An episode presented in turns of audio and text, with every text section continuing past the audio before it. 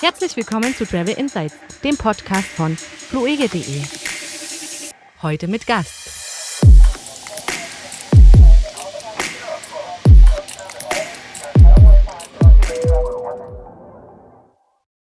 Dann herzlich willkommen zur 23. Ausgabe des Travel Insight Podcasts von fluege.de. Ich bin Frank und wir haben noch dabei. Ja, äh, Kevin, hallo, herzlich willkommen und diesmal wieder mit Gast. Freue ich mich mega drauf. Nico, Nico ist aus seiner Selbstbeschreibung immer der Mann aus dem Maschinenraum. Nico, grüß dich und könntest du uns kurz erklären, was das bedeutet, bitte?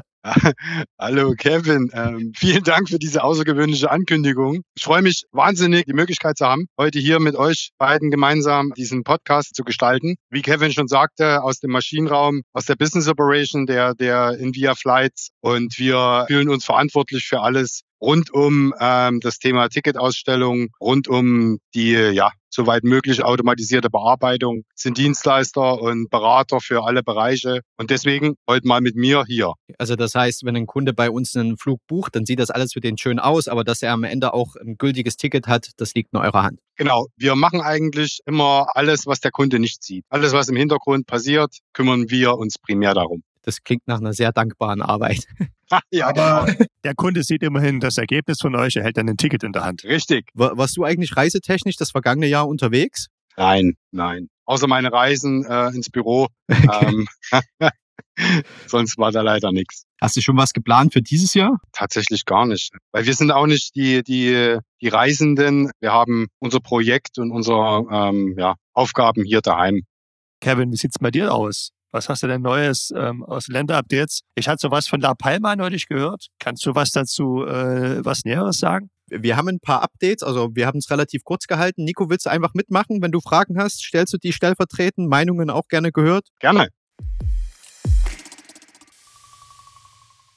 Knüpfe einfach mal an vergangene Woche an. Also was Nico sagte, äh, jetzt vielleicht noch gar nicht so sehr mit Reisen beschäftigt. Das hatten wir ja in einer Umfrage vergangene Woche. Sind unsere Kunden, wo wir auf Social Media zumindest gefragt haben, auch 80 Prozent dabei. Und ich glaube, der Fokus zurzeit liegt auch echt darauf, dass du dir ab Sommer was vornimmst. Ist übrigens ein guter Zeitpunkt, um jetzt ein paar Schnäppchen zu ergattern äh, führt mich schon so ein bisschen auf die nächste Frage, die wir da mal stellen wollen, ob du ein Schnäppchen bevorzugen würdest oder ob dir maximale Sicherheit und Flexibilität beim Reisen eher wichtig ist. Aber das stellen wir dann hinten raus. Die Antworten gibt es dann nächste Woche. Äh, jetzt habe ich mich aber schon halb verquatscht. La Palma, weil du sagst, das ist eine, eine Insel mit den wenigsten Corona-Fällen zurzeit. Ne? Die sind auf Alarmstufe 1. Und was es aber ja. die niedrigste ist, klingt jetzt irgendwie Alarmstufe 1, als wäre es ganz hoch, ist aber das niedrigste auf den Kanaren. Äh, haben aber auch entsprechende Einreisebestimmungen und Verordnungen vor Ort. Aber wen es jetzt doch irgendwie auf die Insel juckt und äh, ich sag mal Freizeitsport alleine an der frischen Luft oder als Pärchen machen möchte, ist La Palma gerade das sicherste.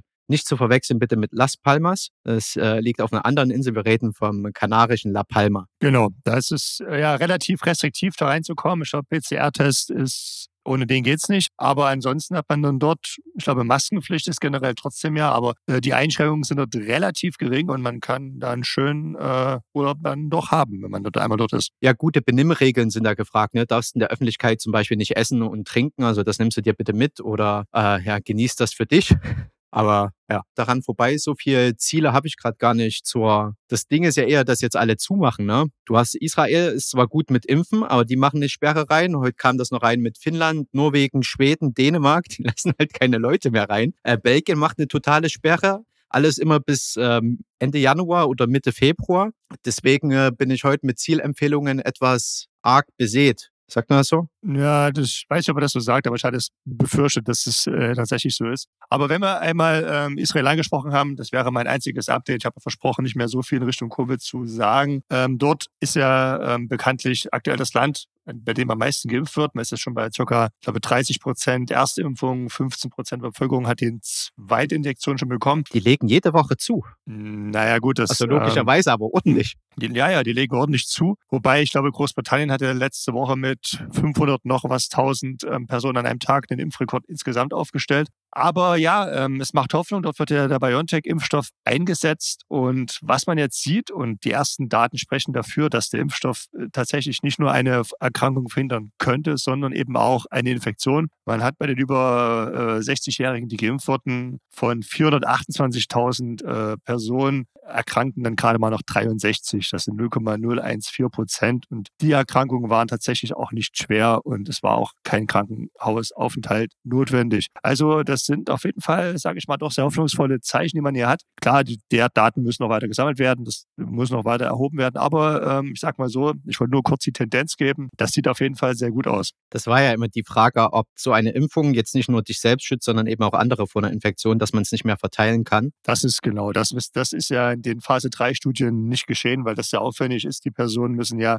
ja quasi jeden Tag getestet werden. Man muss ja immer den, genau den Zustand kennen, sind sie jetzt krank oder nicht. Und da muss man eben schauen, okay, ähm, gäbe es dann weitere Ansteckung. Das äh, erfordert eine enge Überwachung, das kann eine Phase 3 Studie nicht leisten und das wird eben jetzt nachgeholt, weil das natürlich dann auch ja sehr wichtige Informationen sind zu dem Thema, was wir auch schon ein paar Mal hatten, Impfprivilegien. Ne? das ist genau ein guter Stichpunkt. Wir hatten äh, bei uns auch wieder Social Media gefragt, ob die Leute dafür sind, dass Corona-Geimpfte, also die sich gegen SARS-CoV-2 geimpft haben, dass die äh, gewisse Reiseprivilegien erfahren. Also zum Beispiel, du musst nicht in Quarantäne und Co. Und das hängt ja auch eben genau von dieser Frage ab, ob man es noch weiter verteilen kann, wenn man sich damit infiziert. Du erkrankst vielleicht nicht, wenn du geimpft bist. Also so sollte es ja sein, ne? dass man es aber nicht weiter verteilen kann. Und das sind, ich habe mal ein paar Länder rausgefunden. In Polen zum Beispiel sparst du dir die Quarantäne, wenn du geimpft bist und das nachweisen kannst. Äh, Moldau war das erste Land, was, was so eine Verordnung praktisch verhangen hat, muss auch nicht mehr in Quarantäne gehen. Thailand überlegt das ab Q3, also ab dem dritten Quartal dieses Jahr zu machen. Waren ja gespannt darauf, was die EU beschließt. Die hatten sich am Donnerstag virtuell getroffen, weil Griechenland, Portugal und auch Spanien sehr Fan von so einem Corona-Reiseimpfpass praktisch sind. Ähm, man hat es erstmal vertagt sozusagen. Also es gibt kein Zertifikat jetzt dafür, ist nicht vorgesehen. Frankreich und wir in Deutschland stemmen uns so ein bisschen dagegen, solange auch nicht genügend Impfstoff für alle da ist, was dann eben etwas unfair wäre. Ja, hat man das vertagt. Weiterer Beschluss war aber zum Beispiel auch, dass es keine Reiseeinschränkungen geben soll, prinzipiell in der EU, sondern die Grenzen offen sein bleiben sollen. Ich habe hier in meinen Shownotes dazu geschrieben, haha,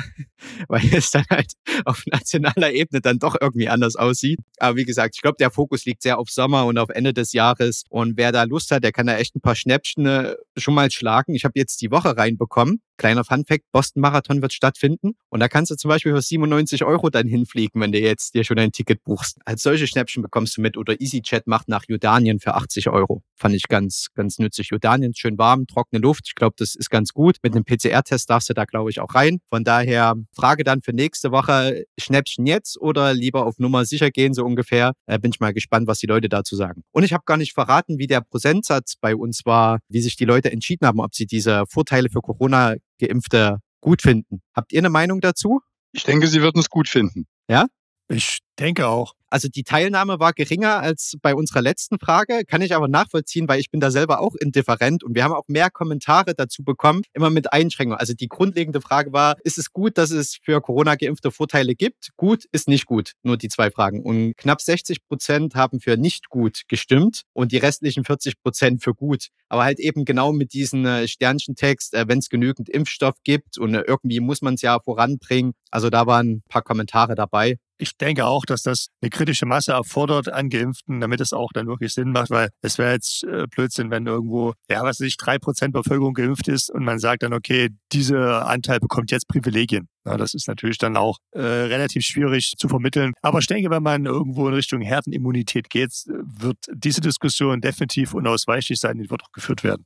Aber auch ganz interessant, ne? das schafft nochmal so eine, eine neue Wertschätzung. Diese Privilegien sind ja das, was wir mal früher als Selbstverständlichkeit hatten, eigentlich, wenn du so überlegst. Ne? Ja, in Deutschland hatten wir es ja auch ein bisschen diskutiert. Gab es ja dieser, dieses angebliche Zitat von Merkel, was man da aus diesen innersten Kreisen gehört hat. Können wir nicht einfach das Reisen verbieten? Vor ein paar Stunden wurde das als Quatsch, also Zitat Quatsch, widerrufen. Und das Innenministerium sagt auch, dass äh, Reiseverbote und sowas werden jetzt nicht weiter geprüft. Also ich hoffe, es bleibt dabei, ja. Dito. Naja, es ist ja auch, es ist ja auch tatsächlich ein Stück weit auch ein bisschen der Tenor unseres Podcasts, auch unsere, auch meine persönliche Meinung, dass Reisen an sich ja jetzt nicht das große Problem darstellen sollte, insofern man eben alle ja, äh, Regularien erfüllt, dass man sich, dass man getestet ist, dass man vorher in Selbstquarantäne war, dass man sich auch entsprechend auch, äh, wenn man verreist im Ausland zum Beispiel auch entsprechend weiter vorsichtig verhält. Das entbindet ja nicht irgendwelchen Pflichten, weil man reisen kann. Ähm, das sollte schon alles im Rahmen stattfinden. Dann ist es auch möglich. Diese Einschränkungen haben wir halt leider. Äh, wie Kevin auch so schön sagt, wir reden halt eben von Privilegien, von dem, was früher mal selbstverständlich war. Das hat sich leider nun mal so entwickelt, aber äh, bedeutet ja nicht, dass es so bleiben muss. Und wir sind da doch, doch sehr zuversichtlich, dass es demnächst im Podcast mal auch wieder über andere Themen führen können. Ja, ja. Also keine Party machen im Ausland. Karneval in Rio wurde übrigens abgesagt. Von daher. Äh. Das ist halt immer an die Vernunft jedes Einzelnen dran geknüpft. Ähm, genau, genau. Das ja. ist halt ganz wichtig wenn wir bei diesen ganzen Schnäppchenbuchen sind und sowas, was man sich jetzt vielleicht gönnen kann, würde ich gerne mal rüberschwenken. Nico, du bist heute da, weil wir nochmal über PSD 2 reden wollen. Und ich würde, kannst du uns nochmal kurz zusammenfassen, was PSD 2 bedeutet, dieses kryptische Wort? Sehr, sehr gerne und verrückt, dass es noch andere Themen außerhalb Corona gibt, äh, die uns beschäftigen. Deswegen gerne nochmal zusammengefasst. Also zweite Zahlungsdienstrichtlinie, besser bekannt als PSD2, bedeutet, dass nichts anderes als hier der Verbraucher in seinen Aktivitäten im Internet, also bei seinen Einkäufen, besser geschützt sein soll, sodass man hier eine sogenannte Zwei-Faktor-Authentifizierung in den Zahlprozess mit eingeschoben hat. Bedeutet, dass der Kunde im Internet seine Zahldaten wie gewohnt eingibt gibt. Jetzt neu ist dann, dass er dieses dann im besten Fall auf seinem Smartphone in seiner Banking-App dann nochmal separat bestätigt. Somit kommt dieser zweite Faktor hinzu, dass er nicht nur die Kreditkarte besitzt, sondern natürlich auch das Kommunikationsmittel zwischen ihm und seiner Bank dort auch hat, um somit auch Betrug hier vorzubeugen. Für Betrüger war es vor PSD2 einfacher. Die haben sich im Netz Kreditkartendaten beschafft und haben dann damit Einkäufe getätigt. Das war dann auch für die Unternehmen immer schwieriger, das zu sehen, herauszufinden. Dieser heutige Prozess macht es eben aus der Kundensicht da transparenter und ähm, sicherer. Nichtsdestotrotz stellt uns das alle, auch den Konsumenten, vor neue Herausforderungen. Und deswegen bin ich heute nochmal da, um da einfach auch nochmal Richtung unseren Zuhörern dort ein paar Tipps nochmal mitzugeben, unsere ersten Erfahrungen nochmal mitzugeben. Denn hm, es ist seit dem 1. Januar tatsächlich dann auch live diesen Jahres. Die äh, Europäische Union, also die EBA und auch in Deutschland die BaFin hatten das ja letztes Jahr nochmal ähm, oder Ende vorletzten Jahres nochmal verschoben aufgrund von diversen Herausforderungen. Aber jetzt ist es eben live und jeden, der eine Kreditkarte hat, dem wird das in der nächsten Zeit dann auch beim Einkauf im Internet treffen. Also wenn du sagst live, das bedeutet, äh, man wird nach einem zweiten Faktor gefragt, also dass das tatsächlich anzuwenden ist und nicht mehr ein theoretisches Konstrukt, sondern der Kunde muss da was tun oder die Kundin. Genau. Ähm, haben wir das seit ersten, äh, ist das komplett live bei uns, also komplett anzuwenden? Ist das da auch verpflichtend oder gibt es da jetzt nochmal irgendwie eine Übergangszeit? Es, es gab nochmal eine, eine definierte Übergangszeit, aber spätestens ab dem 15. März wird diese Richtlinie verpflichtend für alle. Wie sind unsere Erfahrungen seit dem 1. Januar damit? Wir haben es noch, auch bei uns noch nicht zu 100 Prozent auf all unseren Portalen ausgerollt, haben es im Augenblick auf fluege.de in einem sogenannten Split laufen. Das heißt, ein Teil der Kunden äh, bekommt Genau, bekommt diese, diese Variante und der andere Teil eben nicht. Und bei dem Teil, die es bekommen, sehen wir eben sehr, sehr viele Schwierigkeiten. Für uns ist erstmal ganz wichtig, dass wir natürlich den technischen Part hier an dieser Stelle erstmal glatt gezogen haben, sodass dort keine technischen Schwierigkeiten, sei es durch fehlerhafte Programmierung oder auch fehlerhafte Darstellung oder Anbindung unserer Partner vorhanden ist, so dass wir heute eigentlich sehr gut sagen können, dass die größten Herausforderungen liegen tatsächlich beim Kunden selbst. In Absprache praktisch mit seiner Bank, dass er ready ist, also bereit. Genau. Wir haben also ähm, dafür auch interne Tests durchgeführt, wo wir einfach unsere Kollegen und Mitarbeiter gefragt haben, hey, wer hat mal Lust, hier so ein so einen Testfall mal durchzuspielen. Auch da sehen wir schon äh, bei unseren eigenen Kollegen die ein oder andere Herausforderung, vor der sich da jeder gestellt sieht. Ja, Hast du mal so ein paar Beispiele, was so ja die größten Probleme sind, an denen aktuell gerade eine Buchung scheitern könnte und was da vielleicht auch Abhilfe schaffen würde? Es ist natürlich für uns sehr schwierig, ähm, das tatsächlich auch beim Kunden nachzustellen, was so tatsächlich bei ihm passiert. Aber wir glauben heute, dass primär äh, die, der Informationsaustausch zwischen Kunde und Bank im Vorfeld nicht in der Form stattgefunden hat, dass der Kunde alles, was dafür notwendig ist, ähm, also Einrichtung der App, also erstmal herunterladen der App, Einrichtung der App und auch Erklärung seitens der Bank, so dass der Kunde das versteht. Das glauben wir heute, dass das eben nicht in dem Maße durchgeführt wurde, sondern dass da einfach Briefe verschickt wurden oder E-Mails verschickt wurden seitens der Bank und damit auch für Sie im Prinzip das To-Do damit erledigt war. Ob der Kunde das dann macht oder nicht, das wurde eben nicht ähm, nachgehalten. Weil man vermutlich vermutet hat, okay, wenn er dein Buch wird schon merken, spätestens, denke ich mal. Genau, genau. Aber eben nicht mit dem Wissen, was das für Auswirkungen hat. Was ja schön blöd ist, wenn ich mir jetzt schnell was kaufen möchte und dann ähm, kommt eben diese Abfrage nach, okay, jetzt bestätige mal bitte auf deinem Gerät, dass du das hier bezahlen möchtest. Und dann kann ich es nicht machen, weil ich erstmal was einrichten muss oder das halt eben noch gar nicht eingerichtet habe. Und das sind eben genau die Probleme. Also du, du kommst bis zum Einkauf, aber bezahlen klappt dann halt nicht. Und wo wir das dann praktisch gar nicht mehr so sehr in der Hand haben, weil das eben der Kunde schon im Vorfeld mit seiner Bank klären und einrichten muss. Genau, genau. Technisch gesehen ist es ja so, dass wir dem Kunden dann einen, einen sogenannten Layer ja anzeigen. Und in diesem Layer nochmal kommt dann im Prinzip ein Layer seitens der Bank. Also ein Fenster im Fenster des Browsers der, der Seite. Und da, das sehen wir natürlich gar nicht. Ähm, wir können auf oder dürfen ja auch nicht auf diese Interaktion zugreifen. Das macht es eben für uns so schwierig, weil wir nicht zu 100 Prozent sagen können, wo hängt denn jetzt der Kunde. Wir sehen Abbrüche, die dann im, im Prinzip daraus resultieren, aber wir sehen eben nicht, warum diese, diese Abbrüche vorhanden sind. Können wir dann irgendwas vorhalten? Also hat der Kunde ein gewisses Zeitfenster, dass er dann auf, auf seine eigentliche Buchung, die eben noch nicht bezahlt wurde, nochmal zurückgreifen kann, sodass er es schnell nachholen kann? Oder wie sieht das momentan aus? Also was können wir da tun? Hm, er kann im Prinzip jederzeit dieses Fenster durch Abbrechen wieder, wieder schließen und im Prinzip diesen Vorgang von vorn beginnen. Und wenn er merkt, dass er eben, äh, was weiß ich, die App noch nicht hat oder den Austausch mit der Bank dort nicht funktioniert hat, das ist jederzeit möglich. Wir haben dieses Fenster, ist im Prinzip, ist auch ein, ein Timer drin von einem Augenblick zehn Minuten, der nichts anderes sagt, also er solle ein, ein wenig darauf hinweisen, dass, dass der Kunde auch nicht ewig Zeit hat. Ihr wisst ja selber, der Flugcontent, den er sich gerade ausgesucht hat, ist ja immer nur auch ein Stück weit eine Momentaufnahme. Der Preis des Fluges kann sich ja innerhalb von Sekunden ändern. Aber in der Regel kann er im Prinzip jederzeit diesen Vorgang unterbrechen. Also die Grundmessage an unsere Kunden, wie wir helfen können, wäre praktisch äh, sofort mit der Bank auseinandersetzen. Wir haben jetzt auch äh, extra ein, eine Hotline in unseren Customer Care geschalten, zeigen diesen auch in dem, in dem Fenster an, wo der Kunde jederzeit, wenn er auf, auf Hindernisse äh, stößt, dort anrufen kann. Und die Kollegen dort, die sind und werden noch gebrieft darüber, um eben dem Kunden auch helfen zu können. Also da geht es nicht darum, dass wir dort eine, eine Verkaufshotline oder sonstiges schalten, sondern das ist eine, eine reine, reine Hilfe-Hotline, wo versucht wird, von unserer Seite dem Kunden am Punkt X, wo er sich gerade befindet, eben unter die Arme zu greifen und behilflich zu sein. Denn wenn wir den Kunden einmal geholfen haben, dann können sie beim nächsten Mal ja dann auch selbstständig buchen. Und auch in ihrem bekannten Freundeskreis natürlich diese Erfahrungen dann auch teilen. Ich möchte zu der Kundenhotline noch ergänzen, dass wir ja auch ein paar Seiten live geschalten haben, wo alles nochmal dazu dasteht und warum das Ganze auch notwendig ist. Also es ist halt, es ist sicherer für den Kunden, hast du ja schon gesagt, aber halt auch keine Gemeinheit von uns, sondern A vorgegeben und B äh, nochmal unterstreichen, sicherer für den Kunden etwas initial aufwendiger, aber sicher im Endeffekt gut. Ja. Aber eigentlich ist das ja, also diese Zwei-Faktor-Authentifizierung äh, gab es ja schon viel länger, nicht nur, also Kreditkarten kamen erst später da hinzu, das System. Das ist eigentlich schon clever. Im Prinzip konntest du ja theoretisch dein Passwort und Benutzernamen rausschreien. Es würde keiner damit umgehen können, weil du das auf deinem Gerät halt bestätigen musst. Richtig, richtig. Ja. Insofern das Gerät noch in deinem Besitz ist. Ne? Ja. Das kommt hinzu. Also meine Fragen sind geklärt. Ich weiß nicht, Nico, ob, ob du noch Grüße loswerden möchtest oder?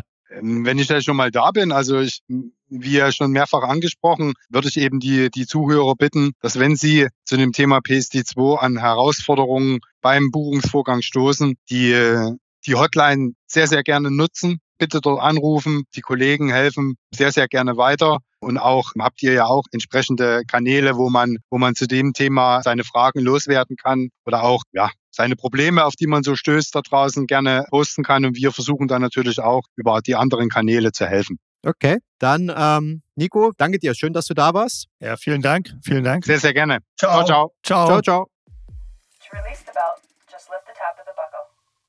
Ich habe hier noch zwei Rausschmeißer. Zum einen wollte ich noch darauf hinweisen, dass diese FFP2-Masken oder OP-Masken oder äh, wie heißen die noch, KN95-Masken, ähm, steht das auch. Das ist die chinesische Bezeichnung. Okay. Okay, okay, danke. Wieder was Nur gelernt. So, falls du es nicht gewusst hast. Es gilt ja eine allgemeine Maskenpflicht in ganz Deutschland für Geschäfte und öffentliche Einrichtungen, auch in der Bahn. Und diese Maskenpflicht, diese Verschärfung der Maskenpflicht gilt auch in Flugzeugen, eigentlich bei allen Airlines, würde ich jetzt pauschal sagen, und auch an Flughäfen.